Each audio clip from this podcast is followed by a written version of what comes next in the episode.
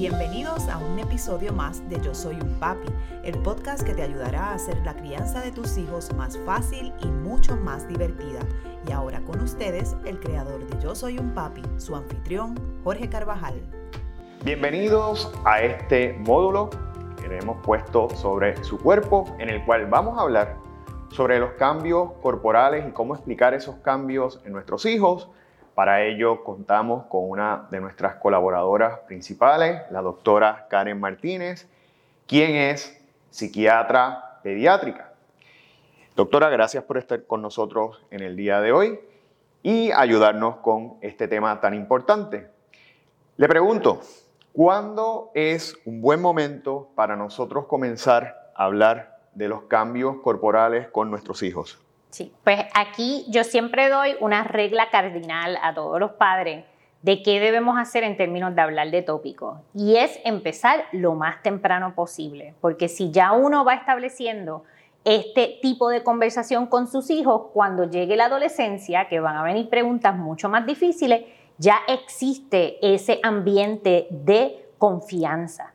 Y en términos del cuerpo, yo siempre recomiendo que más o menos empecemos entre los 3, 4 años, porque ya es el momento donde los niños manejan el vocabulario y manejan el lenguaje. Siempre recomiendo empezar hablando sobre las funciones del cuerpo regulares. ¿Qué pasa cuando uno come? ¿Por qué tengo que ir al baño? ¿Qué pasa cuando uno duerme? Y ahí poco a poco entonces transicionar hacia los temas que tienen que ver más con los cambios del cuerpo a través del desarrollo. Muy bien. Eh, ¿Qué decirle a los niños y qué decirle a las niñas, verdad? Porque eh, obviamente son biológicamente diferentes. ¿Cómo manejamos cada uno de los géneros? Sí, pues en esa etapa preescolar que estamos hablando, que estamos hablando entre 3 a 7 años, los niños y las niñas ambos van a tener muchas preguntas de por qué yo soy como soy y por qué hay otra gente que no es como yo y que tiene otras cosas que yo no tengo. Así que la recomendación es siempre empezarle a explicar lo que tiene su cuerpo, el cuerpo del género que va este, con ese niño o niña y entonces después explicarle lo que tiene el otro para asegurarnos que entonces tengan claro por qué uno tiene el cuerpo como lo tiene y por qué entonces hay diferencia en términos eh, de diferentes sexos y las diferencias en los dos sexos. Ya en la etapa elemental, usualmente los niños y las niñas no tienen tantas preguntas acerca de esto y después cuando llegue la adolescencia, pues entonces van a volver a tener preguntas. Eh, esta pregunta que la voy a hacer ahora y va a ayudar a todo el mundo, ¿verdad? Que tiene una niña, pero sobre todo padres, eh, varones que quizás están solos, eh, con sus hijas, eh, viviendo y tienen que enfrentar, ¿verdad? Esos cambios corporales en las niñas. Eh, ¿Cómo explicarle la llegada de la menstruación? ¿Es importante quizás anticiparnos al momento o es preferible empezar a hablar ya cuando una vez ocurre? Sí, pues de nuevo aquí es la misma directriz. Ya más o menos cuando empecemos a hablar sobre los cambios que ocurren en el desarrollo en la niña, es importante traerle el punto de la menstruación. Hay dos razones bien importantes para hablar sobre la menstruación antes de que ocurra. Uno, que muchas niñas si no saben lo que le está ocurriendo es algo que da miedo porque es sangre y entonces piensan que tienen una herida, que algo ocurrió bien negativo y a veces ni lo mencionan si no saben lo que les está ocurriendo porque piensan que fue algo malo. Y el otro punto es para prepararlas a cómo cuidarse a sí mismas cuando les llega la menstruación. Aquí hay todo un proceso de lo que significa ese cuidado que es importante. Y también quería traer que también para los padres de niños varones es importante explicarle que eso ocurre para que entiendan cuando ya empiecen a ver a sus compañeras de clase o si tienen hermanas pasando por estas situaciones que también sepan y no se asusten y entiendan que esto es algo bien natural. Muy bien, de igual manera, ¿verdad? Eh, y esto se da en ambos géneros y es un tema sensitivo porque para muchos padres les resulta eh, bien incómodo tocarlo.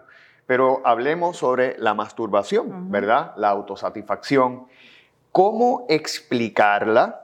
Si debemos explicarla y si debemos explicarla de igual manera a ambos géneros. Sí, aquí mi recomendación a los padres es que primero tienen que hacer un autoestudio de cuán cómodos se sienten con el tema de la masturbación y cómo yo como padre, este, ambos padres, cómo yo me siento que debo llevar este mensaje a mis hijos.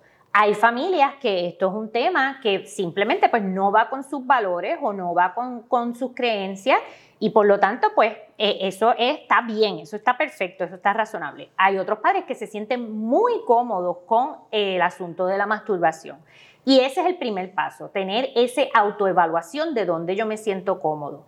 Ahora, aunque sea yo un padre que no me sienta cómodo con recomendar la masturbación o hablar sobre la masturbación, sí es importante que de alguna manera tenemos que tener estas conversaciones con nuestros hijos porque si no lo hablan con nosotros, lo van a hablar con otras personas. Y ahí nosotros no tenemos control de qué tipo de información le está llegando a nuestros hijos. Así que lo importante es, se puede hablar desde el punto de vista científico de qué es lo que ocurre, por qué es que ocurre, por qué los seres humanos buscamos la autoestimulación y, ¿verdad? y no llegar a, un, ¿verdad? mucho detalle, o pues, ¿verdad? Si es un padre que se siente cómodo, pues entonces, pues ahí, pues hablar en, en, detalle de por qué ocurre. Lo importante es que si nosotros los padres no lo hablamos, ellos van a encontrar la información y a veces es información que es incorrecta. Bueno, doctora, le agradecemos mucho, ¿verdad? Eh, su ayuda y guía en estos temas que son sensitivos, que a veces son tan complicados porque nos hacen sentir incómodos a veces como padres, pero que sin duda alguna tenemos que enfrentar para que nuestros niños tengan la educación, como usted dice, previo a que la vayan a buscar y no necesariamente la adquieran de la mejor manera. Y tenemos que también estar conscientes de que nosotros queremos que nuestros niños crezcan de una manera saludable sexualmente, que no sufran traumas, que tengan bien claro, ¿verdad?, lo que es la sexualidad y lo que van a enfrentar.